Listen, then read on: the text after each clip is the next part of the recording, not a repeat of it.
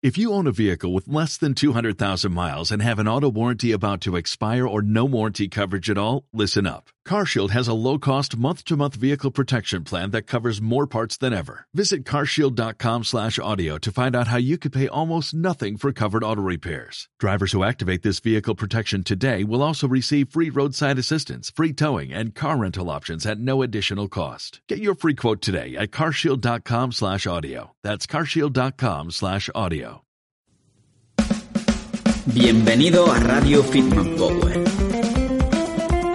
el podcast donde entrevistaremos a los mayores profesionales de la salud, nutrición, entrenamiento, crecimiento personal, psicología y salud en general para que aprendas de ellos. Además, también respondemos tu pregunta que puedes hacer en www.fitmanpower.com barra. Y si todavía no lo has hecho, recuerda que puedes seguirnos en nuestras redes sociales, Instagram, YouTube, etcétera, en todas ellas como Fitman Power. Así que vamos con el programa de hoy. Muy buenas, hijos del hierro, bienvenidos a un nuevo episodio aquí en Radio Fitman Power. Hoy tenemos con nosotros la segunda parte de la entrevista con Antonio Piepoli, que ya dije que era especialista en readaptación, ya visteis en la primera parte todo lo que sabe y estábamos hablando sobre movilidad, y en esta segunda parte sí que vamos a hablar más específicamente sobre readaptación de lesiones y tratamiento del dolor, y además vamos a analizar diferentes técnicas y la evidencia que tienen detrás. Eh, como siempre, hacer un llamamiento a los patrocinadores que podéis comprar y utilizar mis códigos si queréis apoyar el trabajo que hago. Que por una parte tenemos a Manafood, que es una empresa que te prepara la dieta y te la manda a casa con tus cantidades y tus ingredientes para que no tengas que cocinar, fregar ni hacer la compra. Y tenéis un 10% de descuento utilizando el código FITMAN, todo con mayúsculas. Y por otra parte tenemos a AudioFit, que te permite aprender mediante audio y que vale 10 euros al mes, pero con el enlace que dejaré abajo tenéis el primer mes gratis y es muy interesante si quieres aprender y no tienes demasiado tiempo para dedicarlo específicamente a ello. Aprenderás sobre fitness, nutrición, entrenamiento, psicología, etcétera. Eh, así que si queréis apoyarme, ya sabéis, utilizad el código o el enlace. Y con esto me despido, así que disfrutad de la entrevista. Escucha cómo suena, voz imposible va a llegar ya, nadie me va a frenar, ahora soy yo el que se va a levantar yo. Escucha cómo suena. Pues vamos a empezar hablando un poco sobre readaptación y me gustaría que, que nos cuentes un poco qué es lo que haces tú cuando te llega una persona con cierto dolor a, a la consulta, porque igual es diferente con cada persona, pero tienes un poco que conocer el caso particular. Entonces, ¿cómo evalúa el dolor y, y cómo empieza a actuar? A ver, antes de empezar con esto, eh, quiero especificar, sobre todo para, para aquellas personas que, que, suelen tomar las cosas al pie de la letra y que a veces, mmm, ya os digo, por redes sociales no, o no nos explicamos nosotros bien o la gente pues no entiende bien, la redactación es un proceso. Bien, no es, no es un, una profesión en sí. Dentro de ese proceso hay muchos profesionales metidos. ¿Bien? Donde comparten eh, tiempo, por supuesto, con la persona, comparten objetivos y muchas veces comparten herramientas. Dentro de aquí podemos encontrar eh, desde el clásico, por supuesto, preparado físico, entrenador, eh, la el, o la nutricionista, fisioterapeutas, eh, médicos, eh, podólogos eh, y psicólogos, todos, todos los profesionales de, la salud, del entrenamiento, del ejercicio, lo podemos encontrar dentro de ese proceso.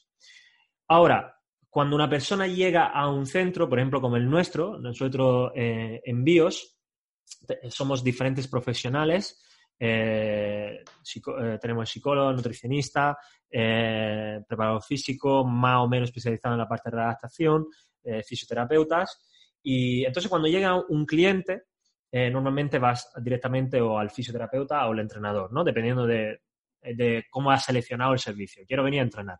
A lo mejor viene y tiene mucho dolor, ¿no?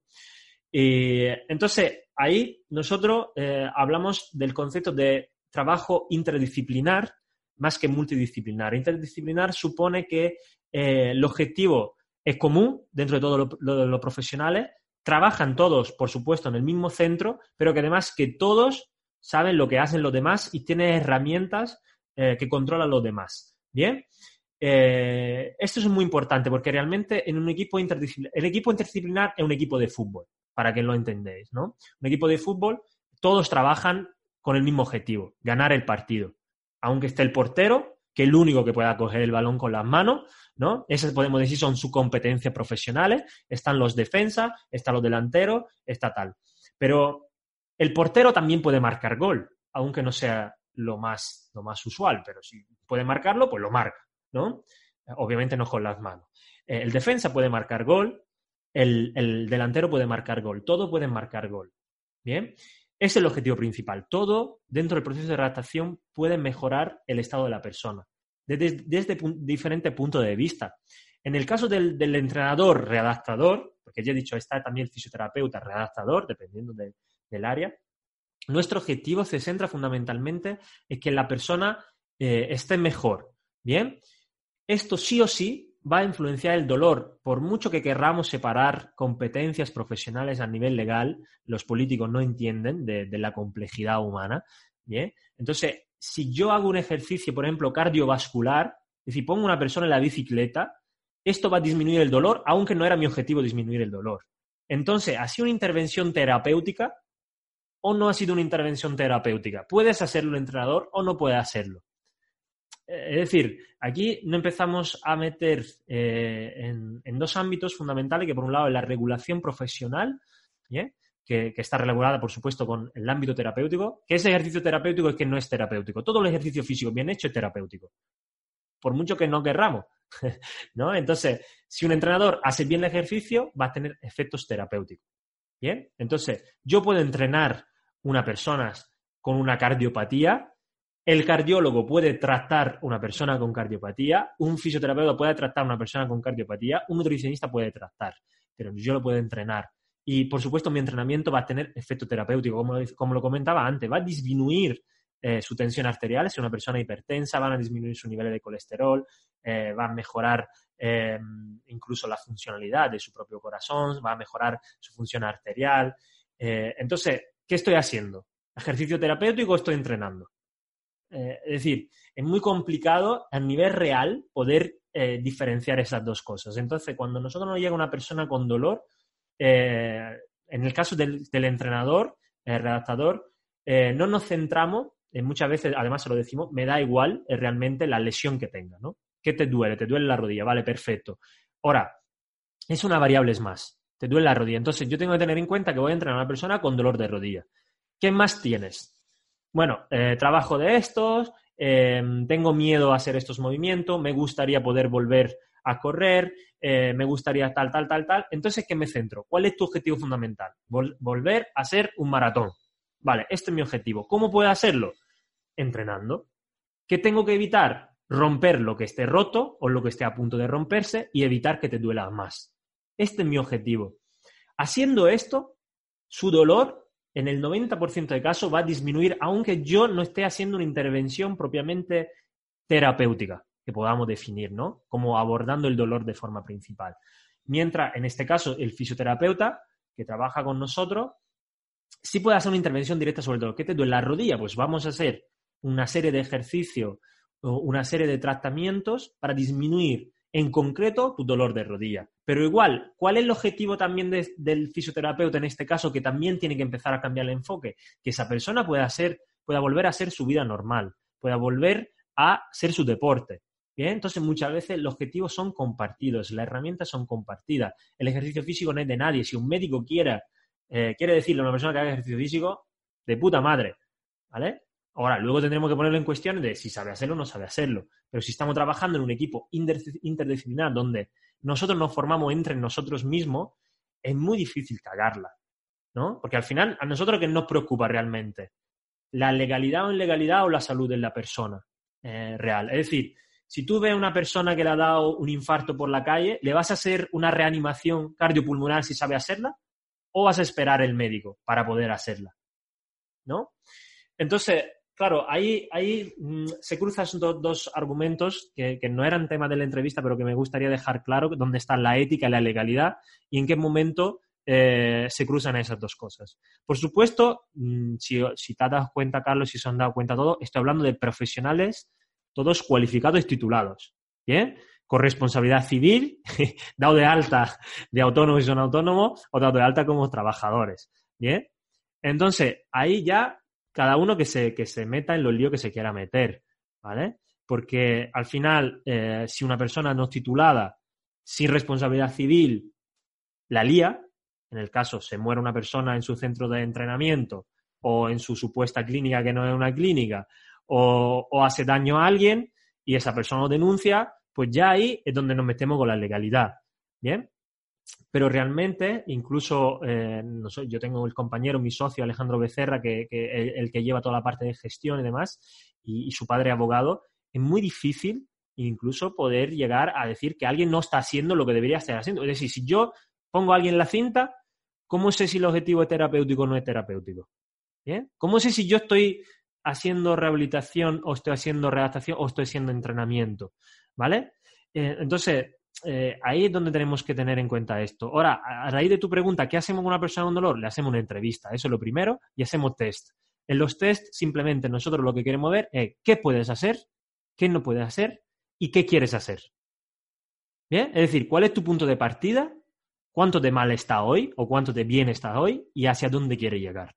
Entonces, si tú vienes cojeando, por ejemplo, un día porque pues, te ha hecho una fractura o acaban de quitarte una escayola y tu objetivo es volver a esquiar, por ejemplo, ahora en Sierra Nevada, pues tenemos que tener en cuenta la distancia que hay entre lo que tú quieras hacer y lo que puedas hacer hoy en día.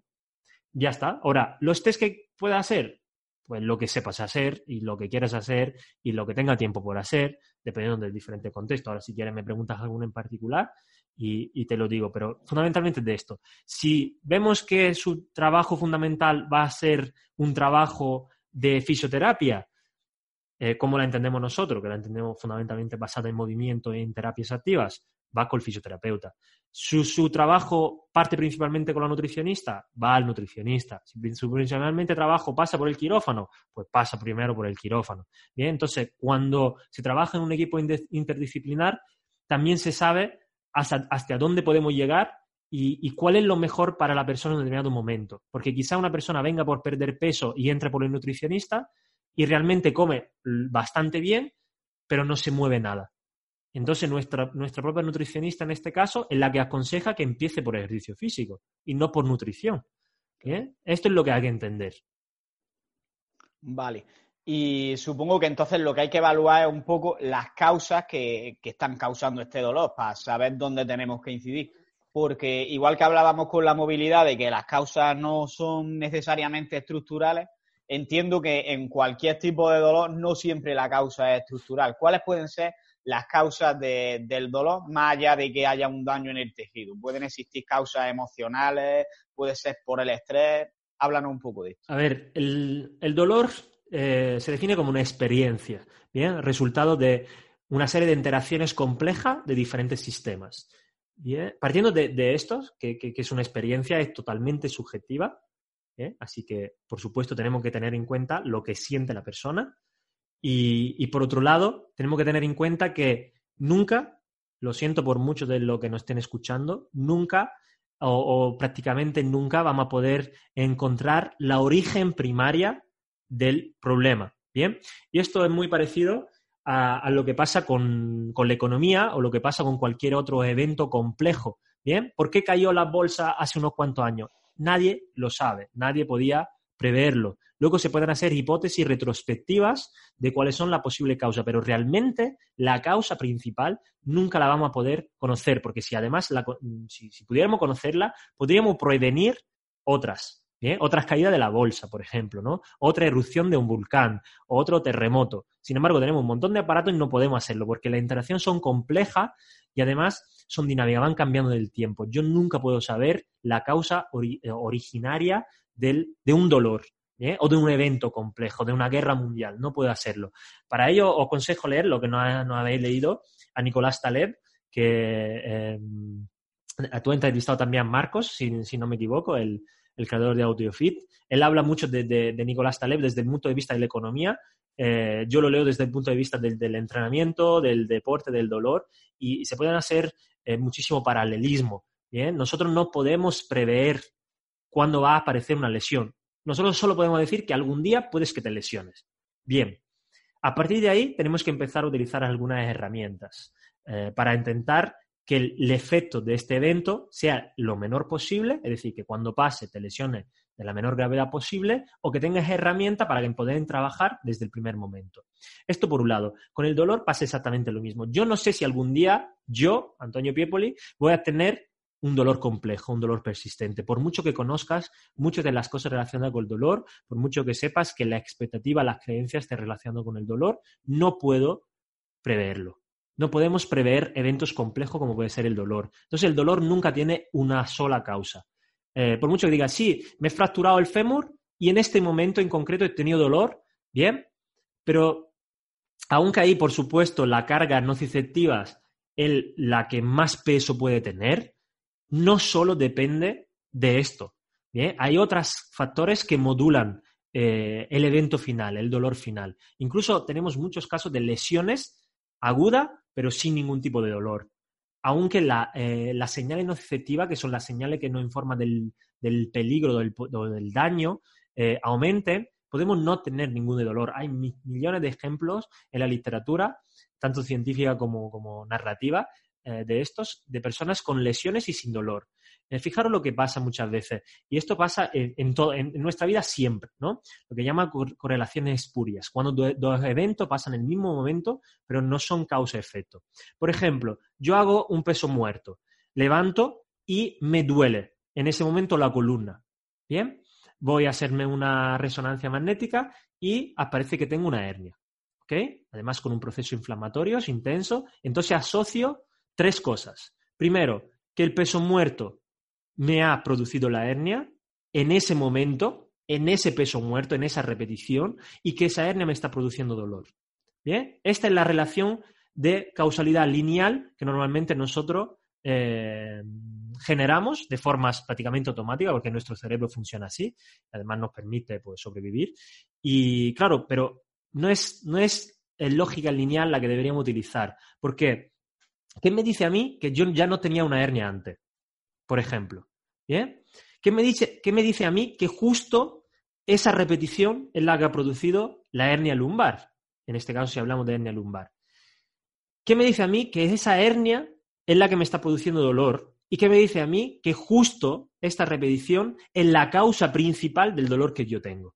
¿Bien?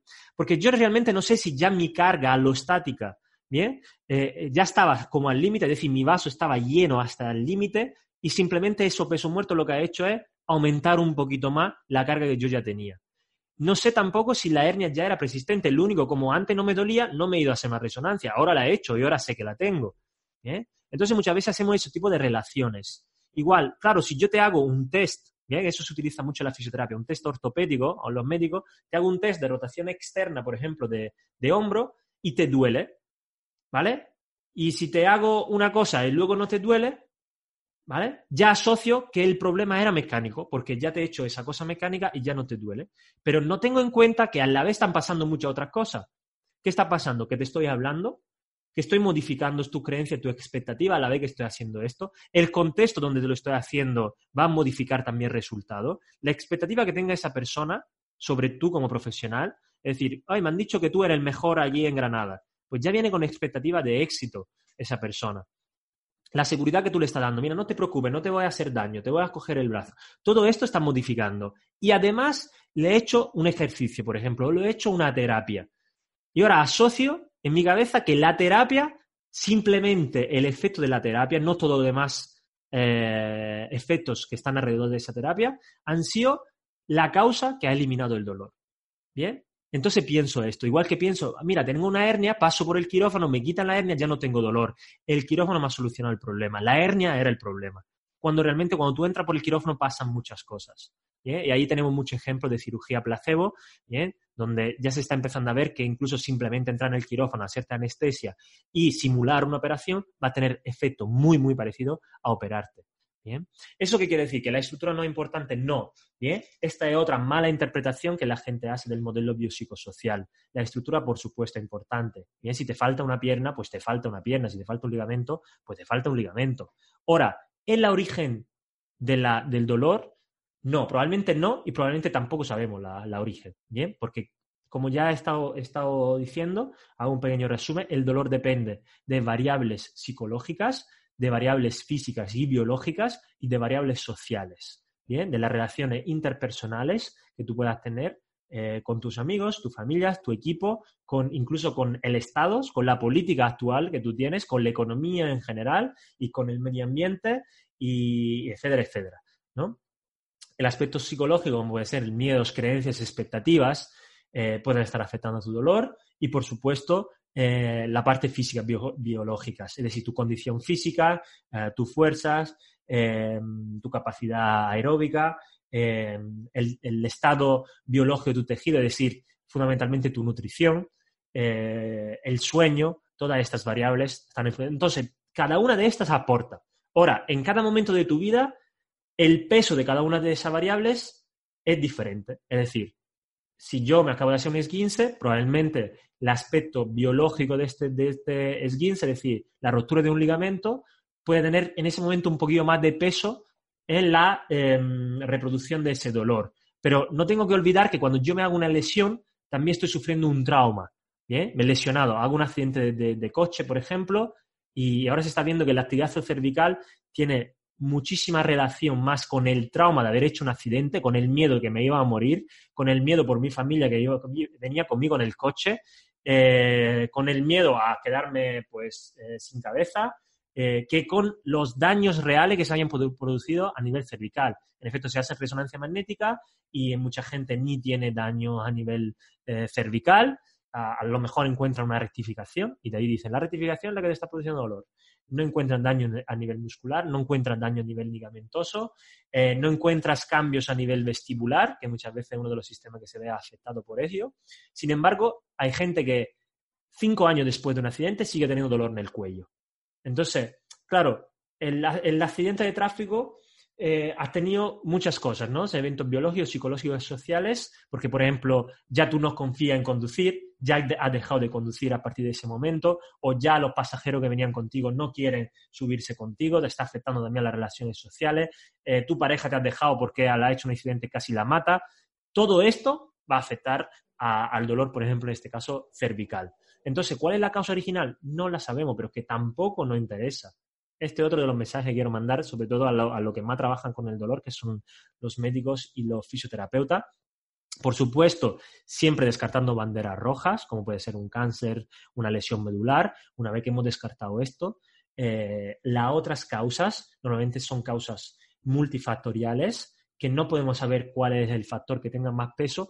¿Qué podemos hacer? Empezar a trabajar. Es decir, si yo haciendo ejercicio de repente esa persona mejora, probablemente el ejercicio le sienta de puta madre. Así que seguimos haciendo esto. Si una intervención psicológica la ha sentado muy bien a esa persona que ha tenido, por ejemplo, un accidente de tráfico, porque ha disminuido su miedo, su creencia, ha empezado a incorporarse otra vez al trabajo, ha empezado otra vez a conducir, pues probablemente estamos yendo por el buen camino también ahí. Entonces se trata de adaptarse continuamente. Estamos en un sistema dinámico y tenemos que adaptarnos continuamente. Cada día, una persona que de repente nunca ha tenido dolor, un día se levanta y tiene mucho dolor. Bien, puede pasar.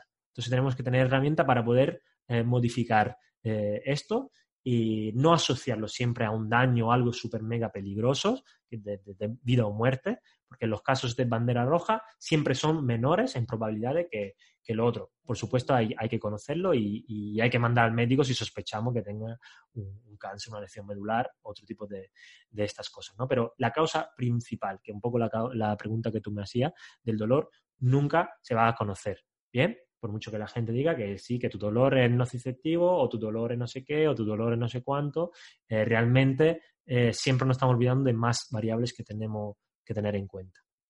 Vale, resumiéndolo mucho, que al final hay tantas variables que influyen que a lo mejor el daño que pueda haber en los tejidos puede ser una de ellas, pero que puede estar presente o puede no tener ningún peso y ser todo algo psicosocial, por así decirlo. A mí me gusta eh, como anécdota puedo contar que yo cuando empecé en CrossFit empecé a intentar hacer saltos dobles a la comba y me pasaba que una vez me, rompí las fibras del gemelo haciendo saltos dobles.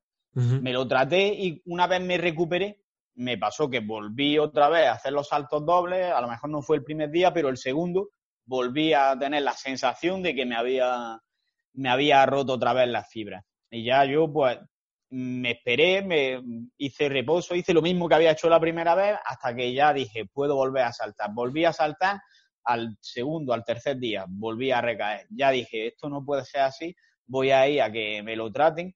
Y fui al fisioterapeuta, que es Álvaro Pinteño, seguro que lo conoces, le, mando un saludo desde aquí.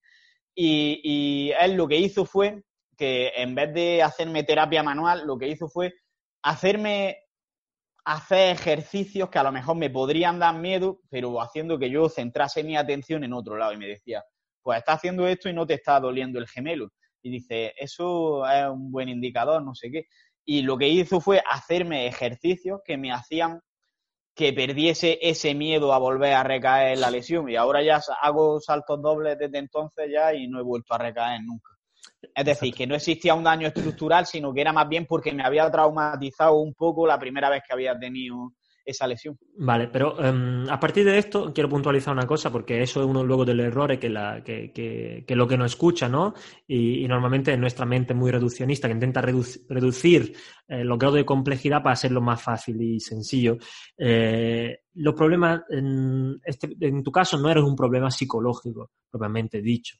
¿Vale? Sino que, por supuesto, tu creencia estaban afectando a qué? A la tolerancia que tenía a una determinada carga.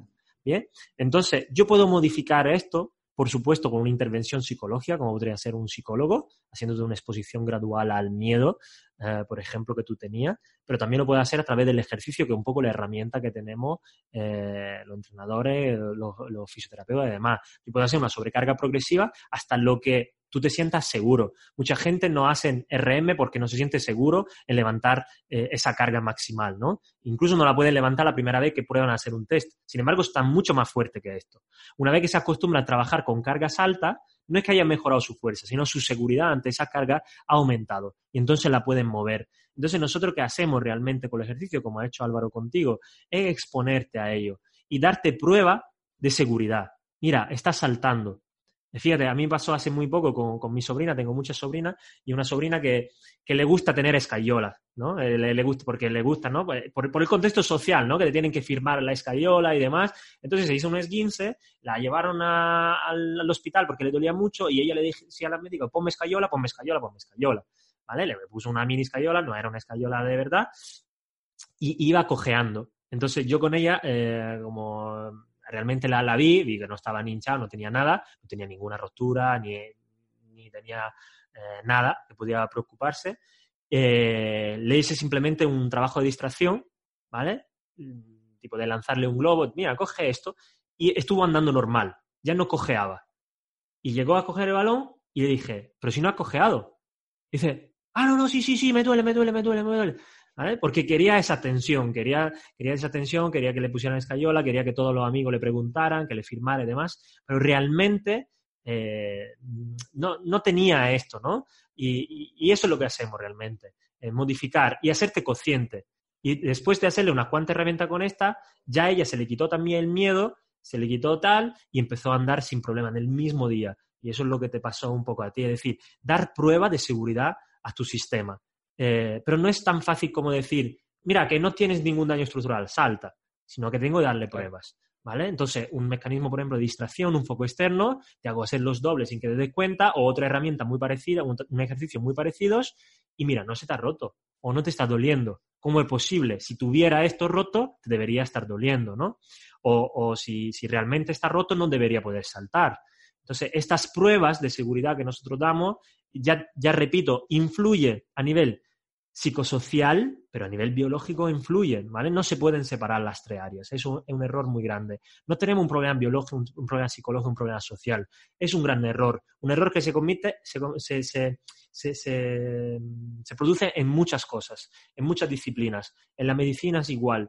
Eh, cuando hablamos de obesidad, que sé que he entrevistado también a gente hablando de esto, se hace el mismo error. Eh, no estamos hablando de una persona que solo tiene un problema de peso eh, o solo un problema biológico, o solo un problema de marcadores, o solo un problema de peso, o solo un problema psicológico. Te resuelve el problema psicológico y ya pierde peso. Pero si no te mueves, ¿vale? Ya no tengo mis problemas a lo mejor eh, de, afectos, de, de, de atención, de, amor de mi, de mi familiares que me estaba produciendo esos atracones de comida. Ya no tengo ese problema, ya no me doy atracones, pero sigo sin moverme. Pues sigue estando sobrepeso. Entonces, no podemos separar una cosa de la otra. Y cuando yo cambio algo, cambia todo. Cuando yo empiezo a hacerte mover, va a cambiar, por supuesto, tu esfera psicológica, tu esfera social, porque te empiezas a relacionar mejor con la gente, porque te ves mejor eh, y viéndote mejor vas a entrenar más, entrenar más vas a cambiar tus marcadores, etcétera, etcétera. Entonces, siempre cuando cambiamos algo, una pequeña cosa, cambiamos todo. Por eso nosotros, los entrenadores, tampoco somos psicólogos, pero cambiamos eh, aspectos psicológicos de la persona, pero no tratamos eh, problemas psicológicos, no tratamos la depresión, no tratamos la ansiedad, pero a través del ejercicio de repente se modifican a estas cosas sin querer realmente modificarla o, aún queriéndolo, pero a través de nuestra propia herramienta. Nosotros mejoramos la salud general de una persona.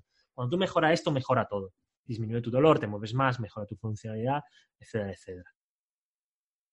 Claro, yo al final, por ejemplo, en el caso de la nutrición siempre lo cuento como, como si fuese una serie de fichas de dominó, al final de todo está a perder peso, antes justo siempre estaría comer menos de, de lo que gastas, pero tendrías que estudiar cuál es la pieza desencadenante que, tienes que mover. Por ejemplo, una persona porque tiene carencias emocionales, puede que eso le lleve a que lo compense con la comida, entonces a lo mejor soluciona esas carencias emocionales o las educas para que a pesar de ellas no las compense con la comida y ya eso va a mover una pieza que va a mover otra, otra, al final va a hacer que coma menos, que a lo mejor empiece a moverse más y al final acaba perdiendo peso. Y eso yo creo que al final se aplica en todos los ámbitos porque el ser humano no es compartimentos aislados, sino que todo está un poco conectado entre sí y, ahí es donde tenemos que hacer hincapié. Entonces, háblanos un poco de cuando tienes una persona con dolor, cuáles serían los principios básicos así que puedes seguir a la hora de, realizar un tratamiento, en el sentido de, igual que están los principios básicos del entrenamiento, de sobrecarga progresiva, especificidad, etcétera, eh, en el entrenamiento o readaptación de, un dolor, ¿cómo, cómo actuaría? Vale. Eh, permítete que, que, especifique otra vez. No redactamos el dolor, ¿vale? Redactamos la persona, en este caso una persona con dolor. Entonces, los principios de entrenamiento son exactamente iguales, solo que tenemos una variable más que el, dolor. Eh, entonces, mm, una cosa fundamental que hay que tener en cuenta es que principios de, de sobrecarga progresiva, igual que entrenamiento, en la redactación se cumple. Bien, la redactación realmente es entrenar una persona que tenga una lesión, fundamentalmente, con o sin dolor. Bien, porque allí estamos hablando de dolor, pero una persona puede tener una rotura del ligamento cruzado anterior, que en su momento tuvo dolor, pero ahora ya llevamos unos meses, no tiene ningún dolor y, sigue recuperándose, ¿no? ¿Por qué recuperándose? ¿En qué sentido? Porque todavía no puede jugar, por ejemplo, al fútbol, no puede hacer crossfit, no puede hacer nada. Entonces, ¿cuál es nuestro, nuestra labor realmente es la misma que por coger una persona desentrenada. Cojo una persona desentrenada y la entreno, ¿vale? Solo que suponemos que ya tenga algún tipo de habilidad de esta persona, ¿no? Porque claro, si una persona desentrenada le dice, mira, es que en, seis meses quiero hacer un maratón, pues le dice, cuidado, ¿no? Ahora, si una persona que ha hecho 20 maratones en su vida y se ha hecho un esguince de tobillo y me dice, en seis meses quiero hacer un maratón, pues vale, ¿vale? Lo recuperamos para poder volver a hacer un maratón. Realmente es entrenar una persona con unas variables más. En este caso, el dolor, que puede afectar a diferentes cosas. Ya te digo, si, si, si ese dolor empieza a afectar mucho, es decir, es diferente si es un dolor agudo que acaba de hacerse un esguince y poco más, o si tenemos un dolor persistente, un dolor complejo, que ya digo, hay que trabajar siempre junto a otros profesionales. En este caso, eh, con el fisioterapeuta, con el psicólogo, incluso con el nutricionista. ¿vale? Hace poco salió un estudio justo en el 2019 eh, donde se veían como algunos, algunas variables nutricionales podían afectar a la disminución del dolor. Bien, eh, aunque siempre el dolor se asocia al fisioterapeuta, ¿no? siempre, casi que más que al médico, el dolor al fisioterapeuta. Eh, pero fijaros, la nutrición misma puede, puede estar afectando al dolor, ¿no? Y, el ejercicio físico, la salud en general, si yo consigo que una persona con dolor, eh, que no puede hacer nada, ahora sigue con dolor, pero puede hacer muchas cosas, ¿vale? Ya ha mejorado. Para mí un error fundamental es darle demasiada importancia al dolor. Por supuesto, a una persona con dolor le da mucha importancia al dolor porque cree que es lo que le impide hacer cosas. Eh, pero nosotros, por ejemplo, en nuestro centro hemos tenido personas con dolor complejo y persistente que necesitamos años para poder eliminar el dolor, siempre y cuando podamos eliminarlo, que han pasado de tener dolor estando encamado a tener dolor haciendo vida normal. ¿Qué es vida normal? Entrenar todos los días, eh, llevar a los hijos al colegio, hacer todo lo que puede hacer con su nivel de dolor, pero disminuyendo también la toma de, de medicamento. Entonces, siguen teniendo dolor, pero ahora están haciendo su propia vida. Luego hay personas con dolor que no hace absolutamente nada. Entonces entra en un círculo vicioso que cada vez va a peor. Entonces, nosotros sabemos que el dolor va a responder de forma muy subjetiva, muy personal en cada una de las personas. ¿Qué podemos hacer nosotros? Mejorar su estilo de vida, mejorar su vida en general, mejorar su funcionalidad. En eso realmente nosotros nos centramos, no tanto en el dolor en particular. Bien, mientras nuestro compañero, el fisio, Dani Varela, que seguramente pues, lo conocerán también la gente que, que nos está escuchando, eh, Healthy Move, eh, él se centra fundamentalmente también en el dolor, pero igual se centra en mejorar la vida de esta persona. Y de repente, por arte de magia, llamámoslo así, su dolor disminuye. No hace falta hacer un tratamiento especial para el dolor, sino entender que el dolor es una salida de nuestro cuerpo, una respuesta de nuestro cuerpo ante una percepción de amenaza alta. Cualquier cosa nosotros hagamos para disminuir esa amenaza va a disminuir el dolor. Es decir, si tú tienes una mala nutrición, podemos decir que está aumentando la amenaza de tu cuerpo porque tiene una inflamación crónica de bajo grado, si conseguimos disminuirlo, disminuirá también tu dolor, ¿vale? Entonces, por esto algunas intervenciones nutricionales pueden ser muy interesantes en caso de, dolor. ¿Quién lo hace? Pues lo hace el nutricionista. ¿eh? No lo hace pues, el entrenador. Eh, ¿El entrenador qué hace? Pues entrenar. Ya está, así de fácil. Mira, eh, me acabo de romper el hombro. ¿Puedo utilizar el otro hombro? Sí, pues entrenamos el otro hombro. ¿Vale? ¿Puedes utilizar la pierna? Pues entrenamos la otra pierna. Entonces, ¿qué hacemos? Nosotros tenemos que imaginar que hacemos como dos columnas. ¿Qué no puede hacer hoy en día? ¿O qué te duele hoy en día? ¿Y qué puede hacer y qué no te duele hoy en día? ¿Qué es lo que tenemos que hacer durante nuestra adaptación? Pasar más cosas a la columna que sí puede hacer. Y ya está, así de fácil, si queremos simplificarlo. Cuantas más cosas estén en el lado, podemos decir, derecho de la, de la columna, de cosas que sí puede hacer, mejor. Ya está. Y, nos centramos en esto. Eh, antes no podía andar, pues ahora puede andar. ¿Vale? Tenía un dolor de uno al estar sentado, ahora tengo un dolor de uno al andar. Has mejorado. ¿Vale? Porque tu funcionalidad está mejorando. En esto fundamentalmente nos centramos. ¿Bien? No hacer cosas específicas, súper mega mágicas para, el dolor. Los principios fundamentales que erigen el, dolor son los mismos principios que erigen la fuerza. Es decir, por esto eh, muchos se estarán preguntando, ¿qué, hace un entrenador eh, hablando tanto de dolor? Eh, creo que Sócrates dijo que quien sabe de dolor lo sabe todo. Es decir, los principios que rigen el dolor rigen también el entrenamiento o, las adaptaciones a rendimiento. Si yo entiendo de dolor, también entiendo de fatiga porque la fatiga es otra respuesta a la amenaza de nuestro cuerpo. La fuerza que tú puedes aplicar ante una carga es una respuesta que tiene. Entonces, los principios, aunque se estudien por separado, porque también en la investigación se da esa compartimentalización del conocimiento y, se estudia todo por separado, realmente cuando tú estudias todas esas áreas, ves cosas en común. Y dices, hostia, pero si yo consigo disminuir, hacer algo, eh, cuando yo hago esto, a la vez se producen diferentes cosas. Disminución del dolor, mejora de la movilidad, mejora de la fuerza, mejora del rendimiento. Pasan todo a la vez porque realmente lo que yo estoy tocando son las mismas teclas. Bien, cuando yo hago lo que se está viendo, por ejemplo, en el caso del dolor, eh, hay un metaanálisis muy reciente que habla de esto, eh, hacer ejercicio inespecífico es igual que efectivo que hacer ejercicio específico para el dolor de columna. ¿Por qué? Porque cuando yo hago ejercicio, en general, bien, si lo queréis llamar terapéutico o no terapéutico, es decir, me pongo a andar, hago bicicleta, eh, me siento bien en general, eh, estoy activando los mismos mecanismos neurofisiológicos como la inhibición descendentes, eh, vía relacionada con opiáceos que hemos estado comentando antes también. esos mismos mecanismos lo que van a hacer son muchas cosas a la vez. Disminuir mi percepción de fatiga, disminuir mi dolor, aumentar mi fuerza, aumentar mi movilidad todo esto va a pasar a la vez. Entonces, un entrenador no puede no saber de dolor porque la mayor parte de esos principios no están explicados en los libros de entrenamiento, están explicados en artículos sobre dolor. Y por eso tenemos que saber dolor, no para tratar personas con dolor, sino para entender mejor el entrenamiento.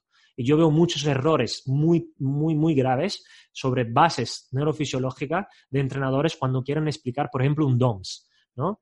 Y entonces asociamos DOMS a rotura de, microfibrilas musculares. Igual, estamos asociando una estructura a un dolor, cuando el dolor tiene que ver con muchas cosas. ¿Por qué me duele algo eh, cuando hago un entrenamiento nuevo, aunque no le haya metido mucha carga? Que tiene e, esto que ver con las rupturas, cuando realmente el entrenamiento no ha sido lo suficientemente intenso como para producir rupturas. Miofibrilares. ¿Por qué? Porque algo novedoso. Lo novedoso normalmente supone una amenaza hasta que nuestro cuerpo se acostumbra. Entonces tenemos que modificar también nuestra visión de agujeta. Las agujetas no significa haber entrenado bien, porque si tú cambias de entrenamiento un día, por lo que sea, si nunca has hecho una zancada y un día haces zancada, por mucho que le haya metido muy poca carga, vas a tener agujetas. Y no, no se ha adaptado tu cuerpo, no vas a hipertrofiar más, sino que es una percepción de amenaza. Cuando tú hayas hecho dos veces agujeta, dos veces zancada, por mucho que aumente de peso, no vas a tener agujetas. Por muchas veces que llegas al fallo, va a llegar un momento donde ya no, no tienes agujetas. ¿Bien? Entonces, hay que entender esto. Entonces, un entrenador que no sepa de dolor nunca va a poder explicar bien qué es una agujeta o qué es un dolor producido por un calambre muscular. ¿Bien? Porque una disminución de hidrógenos a nivel de membrana no va a producir el dolor del calambre. Puede producir el calambre, pero no el dolor del calambre. Y eso también hay que tenerlo en cuenta. Igual, la fatiga. Si yo creo que la fatiga eh, está producida a nivel periférico y el central no tiene nada que ver, pues entonces mi entrenamiento solo se basará en esto.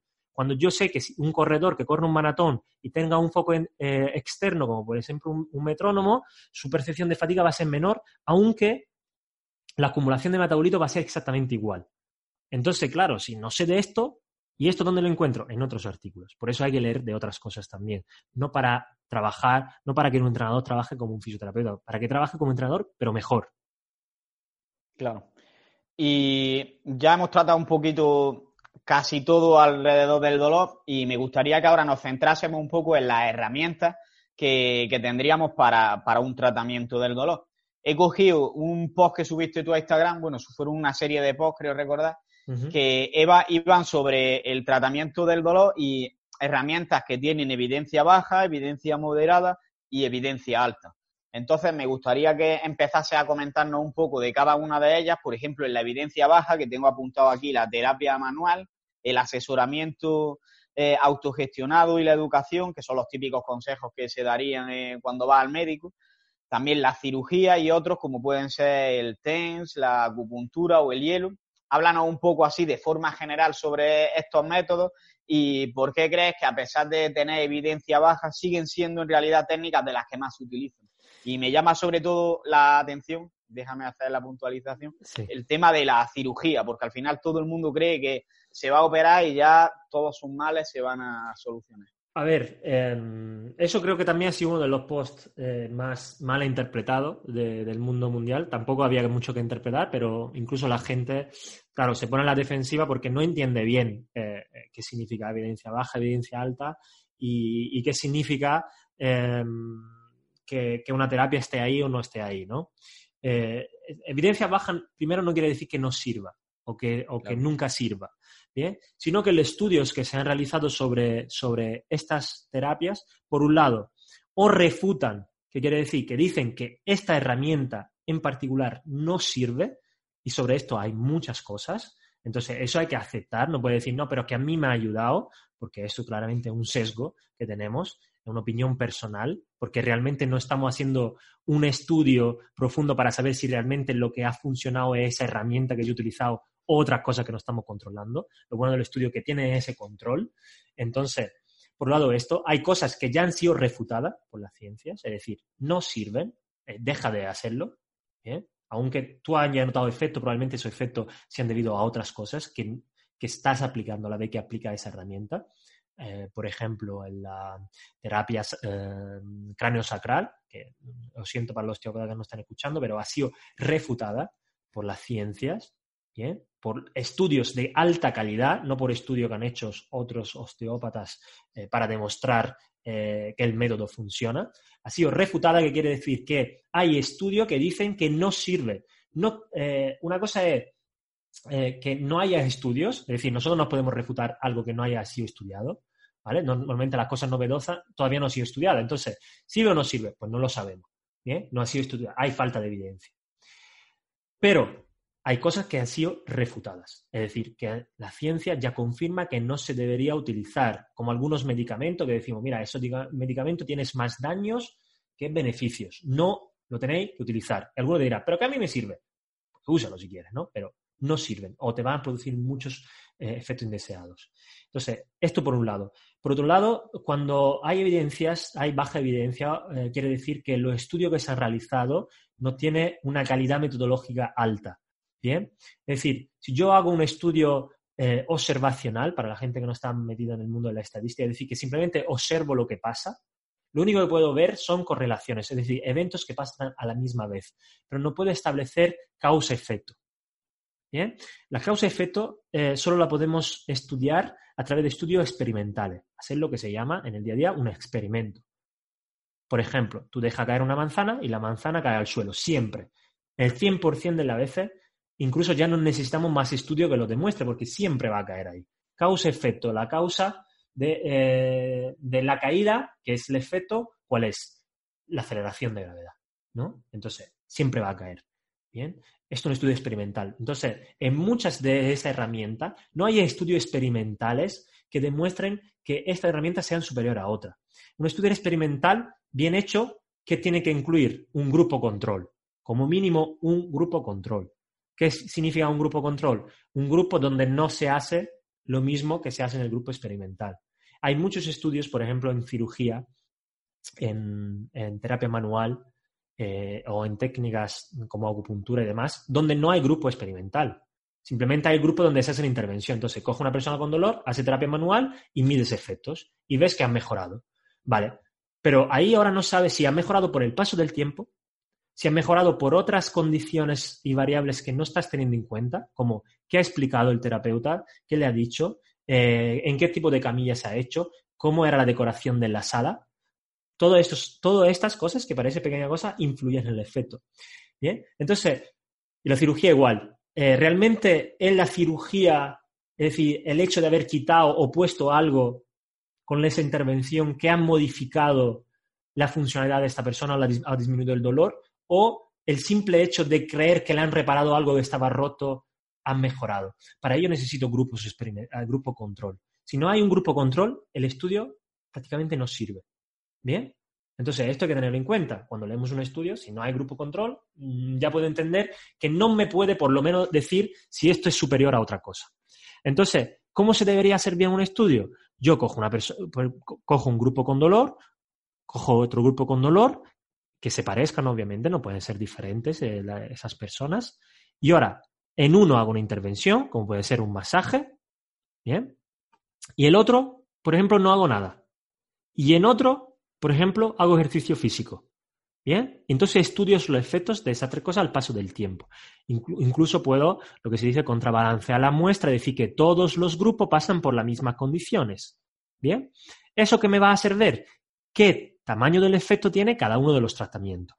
Si el grupo control y el grupo de terapia manual realmente han mejorado igual, entonces hay más variables que explican esas mejoras, además de la terapia manual. ¿Ok? Si realmente eh, son iguales, quiere decir que o haga terapia manual o no la haga, probablemente con ese grupo, con esa población, es mm, prácticamente indiferente. Y, pero si luego observa que el ejercicio físico, además del nuevo efecto que tenía terapia manual y en no hacer nada, tiene más efecto todavía, quiere decir que el ejercicio físico tiene un principio activo, como hablamos de los medicamentos, principios activos, que sí estás produciendo más efecto además de todas las demás variables, ¿no? Porque el ejercicio físico también hay, es que tú hablas, tú haces otra cosa, el contexto, etcétera, etcétera. Entonces, estos estudios realmente tienen una calidad superior. Luego, el número de muestras todas estas cosas, ¿no? Que la gente que lee artículos debería mínimo saber, saber leer saber leer el artículo. Entonces, un estudio observacional nunca me puede decir si algo sirve o no sirve o si es superior a otro.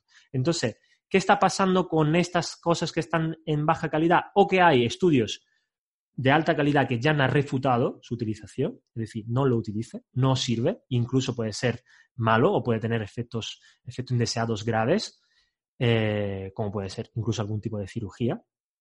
Eh, segundo, que los estudios que se han hecho para intentar demostrar que esto sirve no tiene buena calidad, no tiene grupo control, no tiene... Y eso parece absurdo, pero muchas, muchas intervenciones, muchos tipos de cirugía, no todo cirugía, hay que especificarlo. Aquí estamos hablando de cirugías para disminuir el dolor, ¿vale? En particular. Entonces, eh, muchas de la cirugía no han demostrado ser superior a cirugía placebo, es decir, de simular una cirugía. Entonces, eh, esto hay que tenerlo en cuenta. ¿Por qué? Porque la cirugía real tiene ese efecto indeseado que la cirugía simulada no tiene. Por otro lado está la ética. Eh, es difícil que un cirujano mm, meta en un quirófano a una persona sin hacerle nada, ¿vale? Porque además hay el gasto sanitario, tiene que pagar al enfermeros y demás. Para no hacer nada es complicado, pero ¿es más ético no hacerlo o hacerlo? Ahí ya deberíamos tener un debate ético. Yo aconsejo un libro que es muy, muy interesante de un, de un cirujanos, eh, fijaros que está escrito por un cirujanos, eh, que se llama Surgery, The Ultimate Placebo. ¿Bien? cirugía eh, como, placebo, ¿no? Al final la, solución definitiva a, todo, ¿no? Y, hablan no solo de cirugía placebo para eh, lesiones musculoesqueléticas, sino incluso en cardiopatía.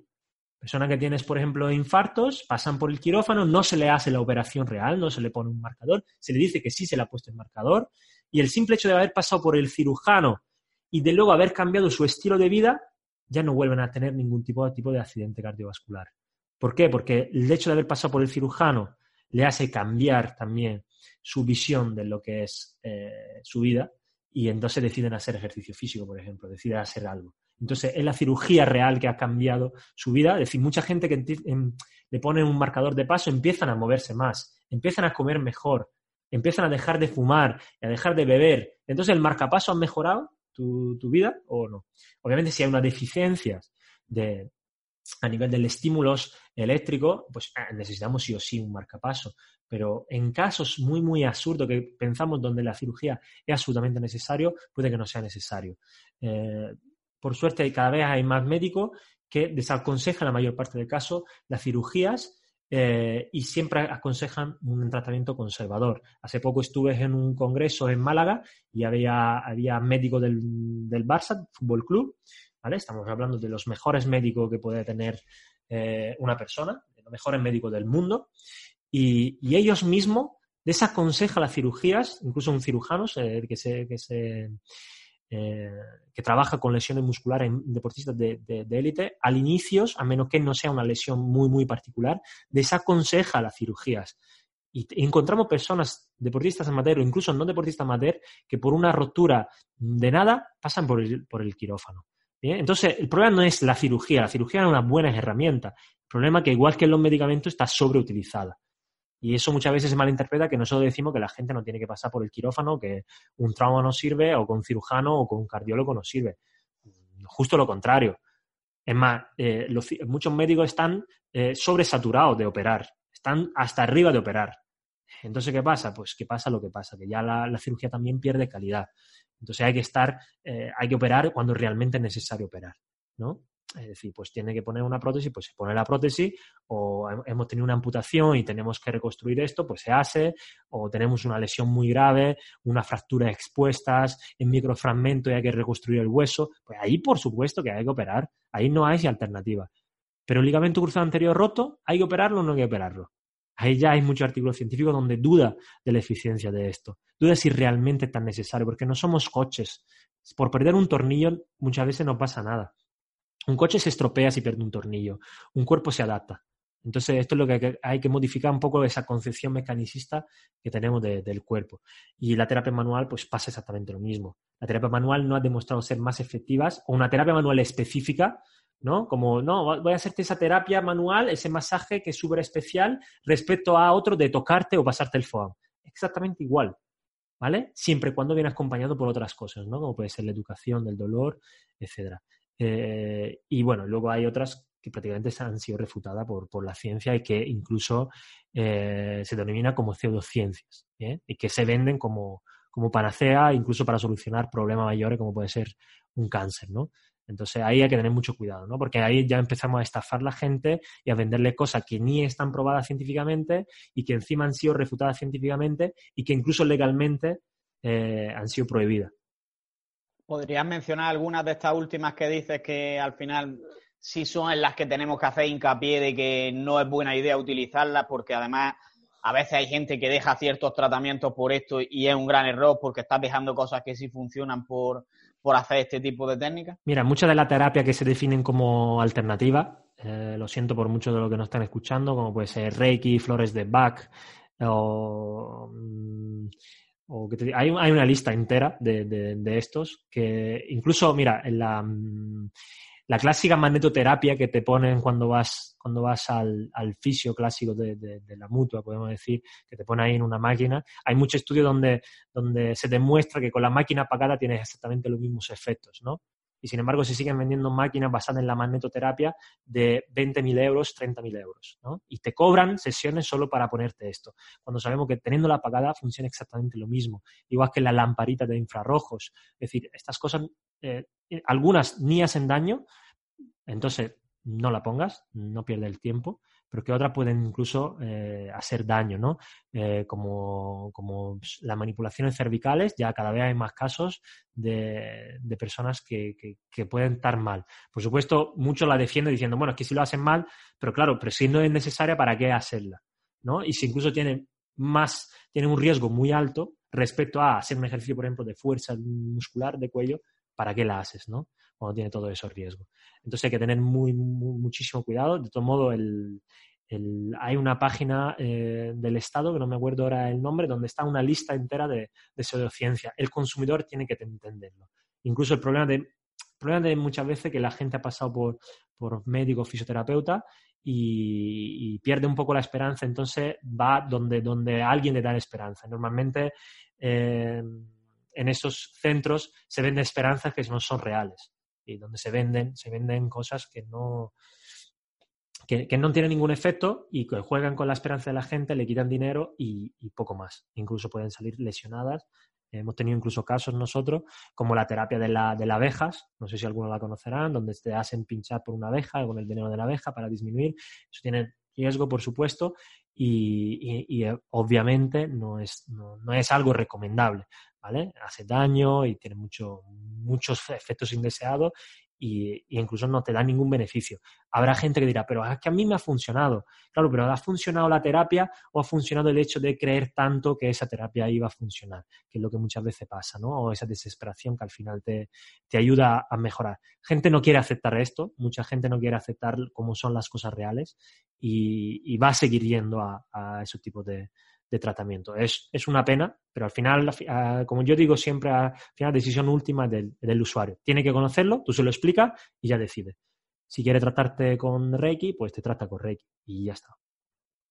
Vale, al final es un poco como el mundillo de los suplementos, que también es, es verdad que hay muchos que no tienen ninguna evidencia, ninguna evidencia a su favor, incluso la tienen en su contra, pero la gente dice, vale, es que yo estoy tomando esto y me está funcionando. Y yo siempre digo, vale, pues si tú crees que te está funcionando, sigue tomándotelo porque el efecto placebo también está ahí y también hay que tenerlo en cuenta, en cierto modo. El problema está cuando sí que tienen efectos negativos, que en ese caso ya es algo que hay que intentar concienciar a la gente. Entonces me quedo también con que dices que cuando hablamos de evidencia baja no, es, no significa que necesariamente no funcione, sí que no que es sino que estamos metiendo como en el mismo cajón, por una parte, a métodos que, tienen estudios que les refutan, es decir, que sí parece ser que pueden ser negativos, por así decirlo, y por otra parte a otros que no tienen estudios que les refutan tal cual, pero que los estudios que les apoyan, pues no tienen la suficiente calidad como para decir que, que esos métodos funcionan. Entonces, vamos a pasar a hablar sobre los otros que calificabas como evidencia moderada y evidencia alta, y que me explique el concepto de evidencia moderada y de evidencia alta y nos hable un poco de estos métodos. En la moderada tenía la intervención psicológica y el tratamiento farmacológico, y en la evidencia alta tenía las inyecciones corticoesteroideas y el ejercicio terapéutico. Vale, como, decía antes, eso depende de la calidad de, los estudios que se han realizado. Bien, además de los estudios que, explicaba antes, de los experimentales, cuando se hacen muchos estudios experimentales, luego se pueden hacer lo que se llama revisiones sistemáticas con metaanálisis. Bien, claro, si salen 20 eh, metaanálisis de 4.000 eh, estudios que han, eh, que han estudiado a 2 millones de personas y todo concluyen que una herramienta o un determinado tipo de tratamientos es efectivo o tiene ese efecto superior al placebo, entonces tiene una evidencia alta. ¿Ok? Pero también hay que tener en cuenta que si hay eh, también eh, solo eh, tres metaanálisis, los metaanálisis están hechos sobre estudio experimental con una mala calidad y esta calidad no se ha analizado bien en los metaanálisis, puede llevar a confusión. Ahí ya se empieza a complicar un poco la, historia. Hace poco unos compañeros publicaron un estudio donde revisaban la calidad de los metaanálisis, de los estudios que habían utilizado en los metaanálisis. Porque muchas veces si al final los estudios en lo que se basa en metaanálisis están mal hechos, en la conclusión del metaanálisis no se puede tomar como, verídica, ¿no? Entonces, em, otra vez, tenemos que saber mucho de esto. Aquí, ¿qué pasa? Evidencia moderada es que habrá estudios, la mayor parte de estudios también, que eh, dice que hay efectos y otros que dice que, bueno, eh, puede haberlo y no. Como por ejemplo el tratamiento psicológico. Eh, ¿Por qué el tratamiento psicológico puede tener evidencia moderada sobre? Porque dependerá de lo que decíamos antes, el peso que tiene esa variable dentro del dolor de esta persona. Bien, si fundamentalmente esa persona no se mueve absolutamente nada, por mucho que hagamos una intervención psicológica basada en su miedo, su creencia y demás, y su problema es que tenga una tolerancia muy baja a la carga, cuando va a correr le duele, claro, no va a tener mucho efecto ese tratamiento. Entonces, obviamente hay que tenerlo, hay que tenerlo en cuenta. Y, por supuesto, eh, la variable psicológica, como decía antes, se puede modificar también con el ejercicio físico. ¿bien? Eh, obviamente utilizando determinado tipo de eh, herramientas psicológicas que podemos utilizar entrenadores o los fisioterapeutas que no son propias del psicólogo, ¿no? Como la, la propia comunicación, ¿no? Entonces, la psicología se encuentra ahí en evidencia moderada. Eh, en ese estudio, eh, esa tabla es una traducción de un estudio de una revisión Cochrane, que son las revisiones de revisiones, donde se incluyen muchos tipos de, estudios, y ahí lo consideraba de evidencia moderada o porque la calidad de metodología no era alta o porque no había suficientes estudios. Bien, nosotros con un, estudio no hace evidencia, lo que se suele decir, ¿no? Del mundo de la investigación. Es decir, que haya un estudio que diga que esto está bien, no quiere decir nada, por mucho que tengan buena calidad, sino que necesitamos muchas cantidad de estudios que digan lo mismo, incluso que repliquen la misma, la misma metodología y que obtengan los mismos resultados muy parecidos. Entonces, evidencia moderada es que hay suficientes estudios de moderada calidad o de alta calidad, es decir, que el sesgo está bastante limitado. Por ejemplo, un estudio con, con menos sesgo, ¿cómo sería? Que esté cegados. ¿Qué quiere decir cegados? Que la persona, por ejemplo, que se le está eh, haciendo la intervención no sabe eh, qué intervención se le está haciendo. Es decir, yo te doy una pastilla de azúcar, una pastilla de medicamento real. Tú no sabes qué te estoy dando. Eso sería un ciego. Pero también podemos hacer estudio de doble ciego, donde también el que le está dando la pastilla no sabe qué pastilla le está dando. ¿Vale? Entonces, ni el que le está dando, entonces no puede influenciar en decir, bueno, esta pastilla te va a sentar bien, ¿vale? Porque no sabe realmente qué, pastilla le estás dando. Entonces, eso sería un doble ciego. Incluso podemos llegar a tener un triple ciego. El que analiza luego los resultados tampoco sabe de dónde viene cada uno de estos. Entonces, realmente eh, eliminamos ahí los sesgos de una persona. Porque si yo sé que te da el azúcar eh, y el otro es la pastilla, y además yo pues, colaboro con esa empresa farmacéutica, pues voy a intentar a nivel de algunas artilugio estadístico que salga que esto sirva, ¿no?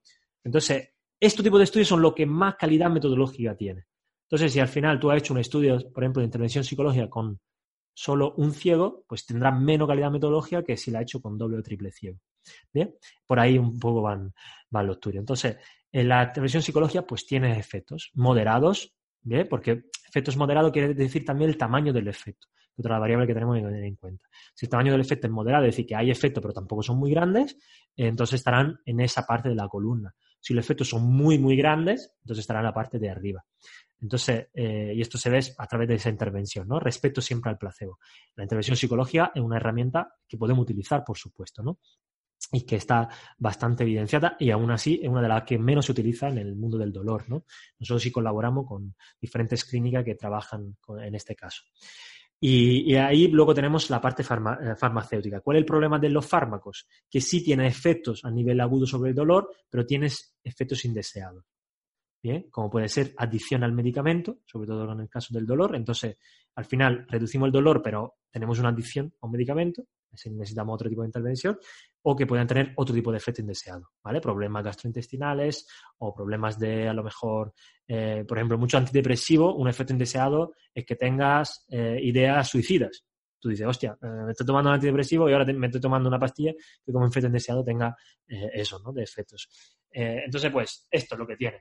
Entonces, fijaros que los medicamentos tienen evidencia moderada, pero yo preferiría utilizar una terapia manual que un medicamento, en el caso de un fisioterapeuta, ¿no? ¿Por qué? Porque puede tener menos efecto indeseado una terapia manual y tener un efecto que aunque sea placebo va a tener un efecto menor, pero va a tener ese efecto que un fármaco que va a tener más efecto agudo a nivel de dolor, pero que luego me, me pueda provocar más problemas. Entonces, estar más arriba o más abajo en la columna no quiere decir que, sea mejor utilizarlo. Por ejemplo, lo que me preguntaba, lo de evidencia alta, eh, la inyección de corticosteroide tiene efecto muy, muy potente sobre el dolor.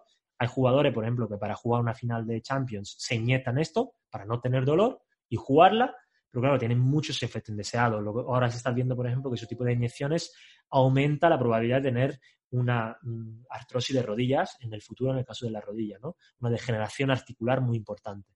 Entonces, eh, ¿qué quiere decir? ¿Que utilizo ese tipo de inyección igual que el ejercicio físico? No. ¿Vale? Pero si eres Cristiano Ronaldo, tiene que jugar una final de Champions y, y, necesita una herramienta aguda para disminuirlo y el ejercicio físico, por ejemplo, no ha funcionado, te lo inyectas y juegas. ¿vale? Entonces, igual, aquí hay que entender el contexto. Entonces, ¿hay que usar más inyecciones que terapia manual? Pues probablemente no, ¿vale? Eh, pero sí que hay mejor calidad metodológica a la hora de hacer su estudio. Y por supuesto, el ejercicio físico, ¿por qué está por arriba del todo? Porque tiene más de 30 metaanálisis, ¿vale? De estudios experimentales de alta calidad que demuestran su eficacia. Efectos indeseados son muy pocos, a menos que no, no eres un burro entrenando. De ahí que cualquiera puede ser prácticamente entrenador. esa es la, realidad. Cualquier eh, life coach de Instagram puede ser entrenador y la mayor parte de la gente no mata a nadie. Mm, que sí, que a lo mejor pues, no mejoran todo lo que podrían, pero tampoco se mueren. Eh, entonces, el ejercicio físico es la herramienta más potente porque tenemos más evidencia. No hay ningún estudio que ha refutado la utilidad del ejercicio físico, ninguno que yo conozca, y además tiene efecto no solo sobre el dolor, porque en, esa, en ese estudio también no solo afectaban al dolor, y no solo de una zona, sino todo el cuerpo, sino que tiene efectos sobre funcionalidad, ¿bien? Cosa que otro tipo de herramienta no tiene, como por ejemplo la terapia manual, la cirugía, no mejora tu funcionalidad, como máximo la empeora. Después de una cirugía tú estás muchas veces peor, a menos que no hagas rehabilitación, y esto es hacer ejercicio. Eh, el único que mejora es tal y, el único también que puede tener también efectos a nivel, por, por, supuesto, psicológico, a nivel metabólico y a nivel de estilo de vida, ¿no? Entonces, pues el ejercicio físico es lo que deberíamos utilizar siempre. Y luego podemos utilizar otras cosas, ¿no? Ahora tengo que hacer una final de Champions, o mira, me sienta muy bien un masaje, o no sé, eh, o, necesito apoyo psicológico, pues utilizo otras que son eh, complementarias. Siempre la herramienta principal debería ser ejercicio físico. Es decir, yo no tengo ningún problema que un psicólogo eh, haga una exposición gradual a través del movimiento ante una fobia a un movimiento ningún problema que lo haga. Su objetivo es hacer esto, que lo haga, por supuesto. ¿Vale? Entonces, eh, ahí tenemos que entender que yo puedo utilizar la misma herramienta, ejercicio físico, para hacer algo. Si un médico supiera hacer esto, ojalá, tendría de puta madre. O si supiera la diferencia entre diferentes tipos de ejercicio físico, diferentes profesionales, y pudiera recomendar bien, en vez de hacerlo de forma genérica, tipo, eh, váyase usted a andar o nadar o tal, y escuchar a mejor la persona y decir, mira, que no me gusta nadar, pues no vaya a nadar. Pero sale a andar por lo menos, lo mínimo posible, pero me duele, pues. Entonces hazte asesorar de este profesional que te puede ayudar a andar con menor dolor, ¿vale? O que te puede pautar bien el hecho de andar. Esto lo podría hacer perfectamente un médico. Entonces aquí no se trata de restar y de, ver quién la tiene más larga, ¿no? Como se diría, eh, si el médico, el fisio, el psicólogo y tal, sino cada uno de nosotros que puede aportar a la mejora de la salud de, esta persona. Y, y, cada una de las herramientas puede tener cabida. Ya os digo, las que están refutadas, las que pueden provocar daños, no utilizarla, ¿vale? Por lo menos si somos profesionales. Pero si somos eh, vende humos y, queremos engañar a la gente, pues ya esa es otra historia. Vale, entonces resumiendo mucho este último apartado, digamos que en las de evidencia moderada, eh, digamos que tienen menor calidad los estudios que hay a favor de ellas que las de evidencia alta, por así decirlo, y tenemos por una parte la intervención psicológica y por otra el tratamiento farmacológico, que dentro de esta, si tuviésemos que hacer una escala, nos quedamos con la intervención psicológica, porque el tratamiento farmacológico puede tener ciertos efectos secundarios. Y luego, en evidencia alta, ocurre algo parecido que tenemos, por una parte, el ejercicio terapéutico, que sería, digamos, lo más importante de todo, porque además no suele tener efectos secundarios, salvo que se haga como un burro, como dice. Y por otra parte, las inyecciones con corticoesteroideas, que en este caso sí tiene efectos secundarios, pero está demostrado que es efectivo para el dolor, entonces se puede utilizar en situaciones puntuales como si tienes que jugar una final de un mundial, por ejemplo. Pero eso no lo sitúa por encima, por ejemplo, de la intervención psicológica aunque, aunque tengas mayor evidencia, sino que cada uno va a tener que utilizarlo dependiendo de lo que te compense, porque al final el riesgo de utilizar las inyecciones es mayor que el de utilizar la intervención psicológica. Mira, y fíjate que incluso no estamos hablando ni de entrenamiento, ¿bien? Estamos hablando de ejercicio físico.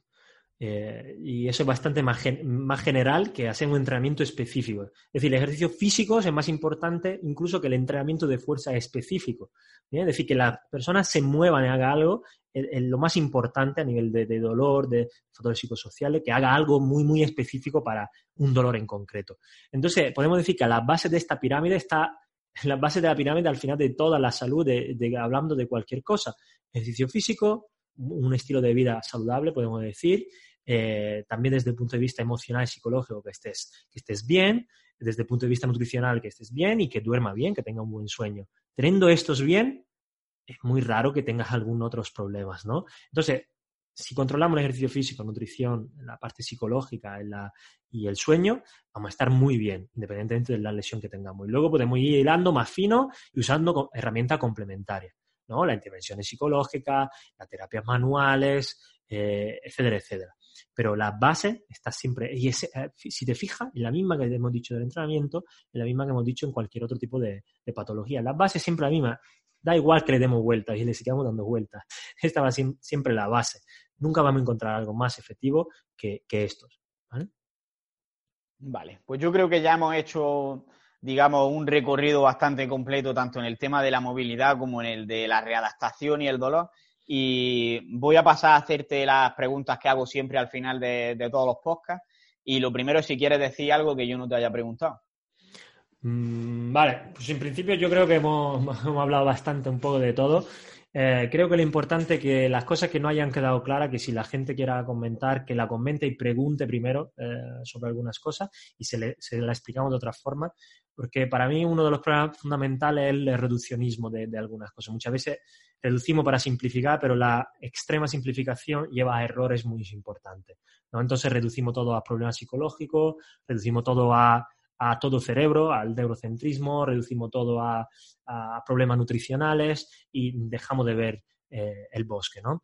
Entonces, eh, eso para mí es lo que más claro tiene que quedar allí. Tenemos que ver las personas con un sistema complejo, bien, no complicado, complejo, eh, y un sistema adaptable que podemos mejorar, independientemente de las lesiones que hayamos tenido, siempre se puede mejorar. Y tenemos que centrarnos no solo en lo que no podemos hacer, sino sobre todo en lo que sí podemos hacer.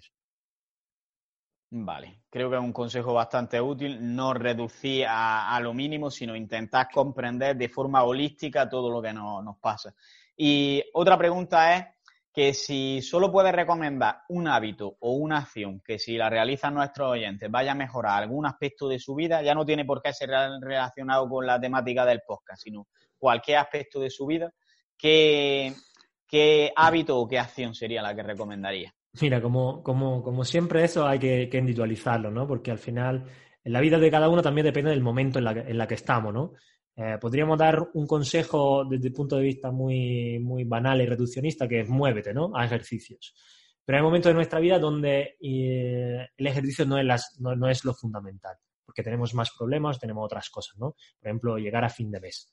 ¿No? Entonces, pues eh, mi objetivo sería céntrate en llegar a fin de mes para mejorar tu vida.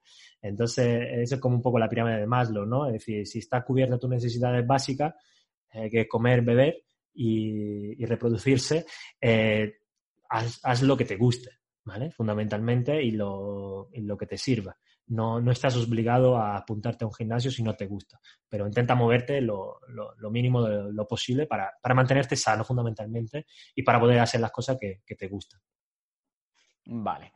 Y ahora ya pasa contenido que recomiende, ya sea en podcast, en formato de libros, de cuentas en redes sociales, canales de YouTube. Vale, eh, igual, eh, depende un poco de la temática, ¿no? Que la, gente quiera, quiera profundizar. Eh, si os gusta la parte de redactación, pues yo tengo la parte de podcast y la parte de, página web, Instagram y todo esto, que luego imagino que lo dejará en la descripción y, esto puede, puede servir, ¿no? Eh, incluso hago un poco de publicidad si alguien tiene alguna lesión y está declarado cerca, que puede venir a nuestro centro, a BIOS, y si se quiere formar, eh, la empresa Informa damos formación específica de redactación. Eso en cuanto a redactación. Si os gusta otras temáticas, pues imagino que tú también habrás entrevistado a mucha gente y no sé, pues si os gusta nada la parte de, hipertrofia o entrenamientos más relacionados con esto de la salud, eh, mi compañero, mi amigo Ismael Galancho, que si no estará escuchando, además le voy a decir que lo escuche, como tenía un problemilla y una lesión, que lo escuche y él es muy, muy bueno en esto, pero como él pues, hay millones de profesionales, cada uno por, por una temática diferente, ¿no? Y no sé, yo creo que la gente que haya entrevistado por aquí, eh, me gusta el tema de emprendimiento en Marcos, de, de, de que está, está, muy, muy bien. Y, y qué más, pues eh, tu podcast mismo, que creo que ha entrevistado diferentes perfiles, más que nada para que la gente luego sepa un poco de, un poco de todo. Y, no sé, ya la que la gente pregunte de a qué quieres profundizar. Yo la verdad que mm, aconsejo escuchar un poco de todo y ver un poco de todo y formarse siempre, continuamente, leer de, todo. Yo leo sobre libros relacionados con entrenamiento, pero como me habéis visto, puedo leer libros relacionados con, más con la economía o con la filosofía, como pueden ser los libros de, de Taleb, y puedo leer libros sobre emprendimiento y finanzas, porque pues tengo una empresa y también tengo que leer de ello, eh, pero leer lo que os gusta. Eh, yo, por ejemplo, no, no suelo leer nada de, narrativa, de fantasía, porque pues nunca lo he leído y, no me gustan, ¿no? Pero si os gusta, pues si os gusta Harry Potter, pues leer Harry Potter, ¿no? Así que ya esto dependerá un poco de, los gustos de, cada persona. Vale, buenas recomendaciones. ¿Y quieres nominar a alguien para que, para que venga al podcast? Eh, no sé todo lo que es la gente que has invitado, así que... pueden repetir, tú puedes nominar a quien quieras. Eh, vale, si mm, yo creo que puede ser interesante para que también hable un poco de, sobre esta temática mi compañero de, de ¿vale? Sobre, sobre eh, fisioterapia y cómo ve él, la fisioterapia, porque desde que él empezó un poco que estuve apadrinándolo, eh, le hemos intentado dar un enfoque muy diferente a la que la fisioterapia clásica, la pasiva, y él ya tiene un enfoque mucho más, mucho más activo. puedo decir que prácticamente nunca usa la camilla o la, si la usa, la usa para ese ejercicio. Entonces yo creo que, eh, claro, si me escuchan a mí los fisioterapeutas, pues no me van a hacer mucho caso, pero si escuchan a otro fisio, a lo mejor abrirán un poco, abrirán un poco esa mentalidad y creo que puede ser muy interesante. Eh, luego, creo que en todos los médicos que estén también por Instagram, en redes sociales, creo que puede ser muy interesante porque veo que tienen una, un enfoque eh, muy basado también en el movimiento, como, el compañero que creo que tú has entrevistado, Bandera Empodera, ¿no? Eh, no sé si lo ha entrevistado, ¿no? De su canal de, Instagram, de, tiene YouTube. Eh, me gusta sobre todo porque no es el clásico médico, pues que, recetas medicinas y poco más. Ismael Garancho, como decía, que seguramente es un referente por todo el tema de, hipertrofia y de fuerza relacionada con, con las patologías metabólicas también. Puede ser muy, muy, muy interesante eh, sobre este aspecto. y que más, luego yo sigo muchas cuentas eh, de fuera, eh, de fuera de España, anglosajonas también, que pueden ser muy interesantes también relacionado con el tema de lesiones y, entrenamiento. No sé si vas a entrevistar a alguno también en inglés algún día. Eh, tengo, tengo que aprender yo bastante bien inglés para eso, lo malo. Eh, yo lo había pensado, pero luego el problema también es que la gente no, no la va a escuchar por, por ser en otro idioma, porque tengo compañeros, por ejemplo, de Italia, de Portugal, que me gustaría entrevistarlo, pero luego va a ser, va a ser un poco ese el gap, ¿no? Pero yo creo que, que, esta gente que te he nombrado y, y, otros que, que, vemos por las redes sociales pueden ayudar mucho y gente incluso que no está en las redes sociales. Yo en mi, en mi Coffee Break tengo mucha gente que son auténticos, auténticos referentes en el mundo del entrenamiento y el ejercicio, pero que no tienen redes sociales, porque se dedican a otra cosa, ¿no? No todo divulgamos, ¿no? Hay muchos investigadores que no se dedican a divulgar porque investigan.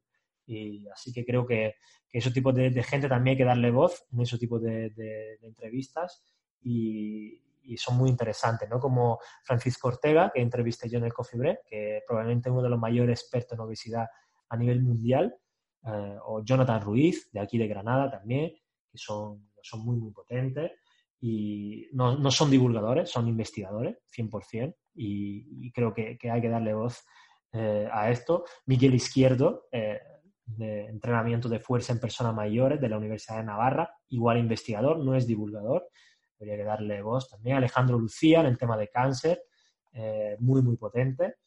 Eh, todo, todo estos investigadores, yo, yo le entrevistaría porque al final son cosas que no llegan a través de otros divulgadores y muchas veces está, está bien escucharlo de, primera mano.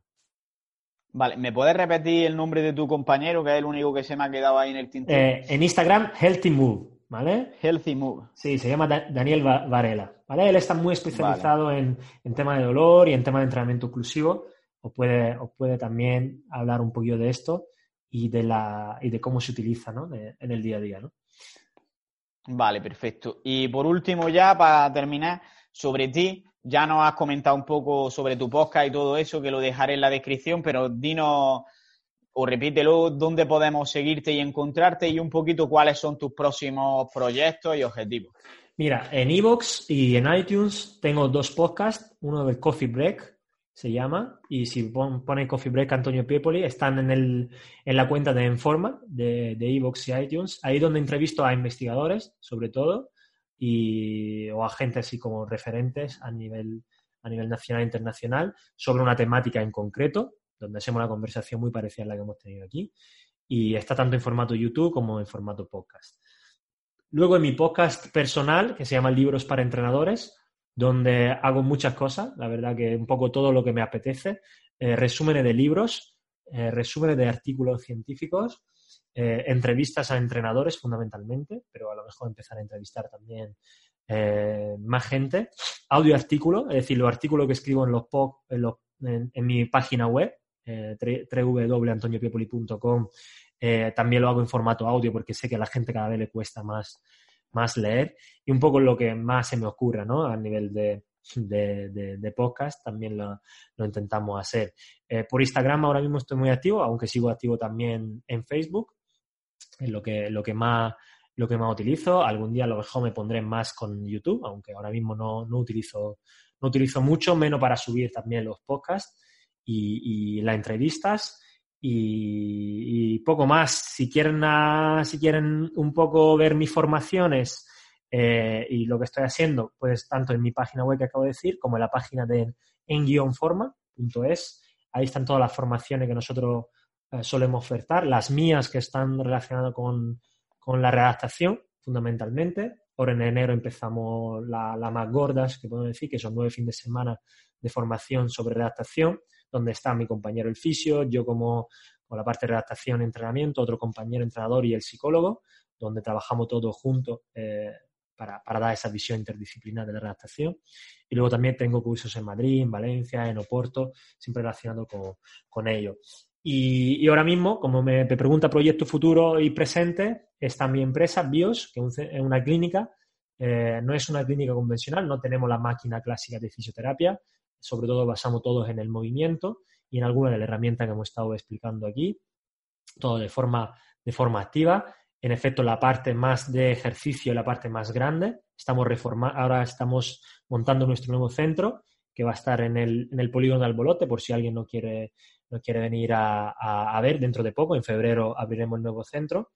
Y, y, ahí donde, donde estaremos trabajando, pues nutricionistas, entrenadores, fisioterapeutas y psicólogos eh, sobre todo la parte de redactación, pero también habrá la parte de entrenamiento más enfocada a la recomposición corporal para aquella gente que no vaya demandando esto, la parte de nutrición, por supuesto, también, y en un centro así interdisciplinar donde, donde queremos aportar también un enfoque diferente ¿no? a lo que normalmente se ve.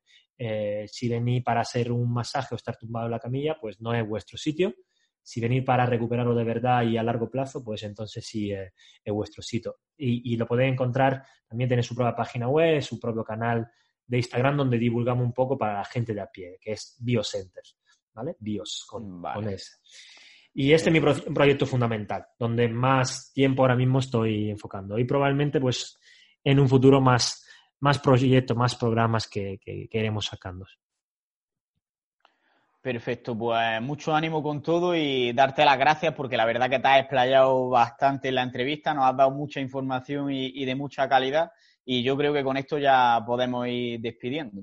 Así que nada, pues muchísimas gracias a ti, Carlos. Hasta luego. Y hasta aquí llega el episodio de hoy. Si te ha gustado, puedes apoyarnos y darnos más difusión compartiéndolo en las redes sociales, dejando una valoración en iTunes o un comentario en iVoox y sobre todo, seguir viendo los siguientes episodios. Nos vemos en el siguiente y un saludo y a seguir creciendo.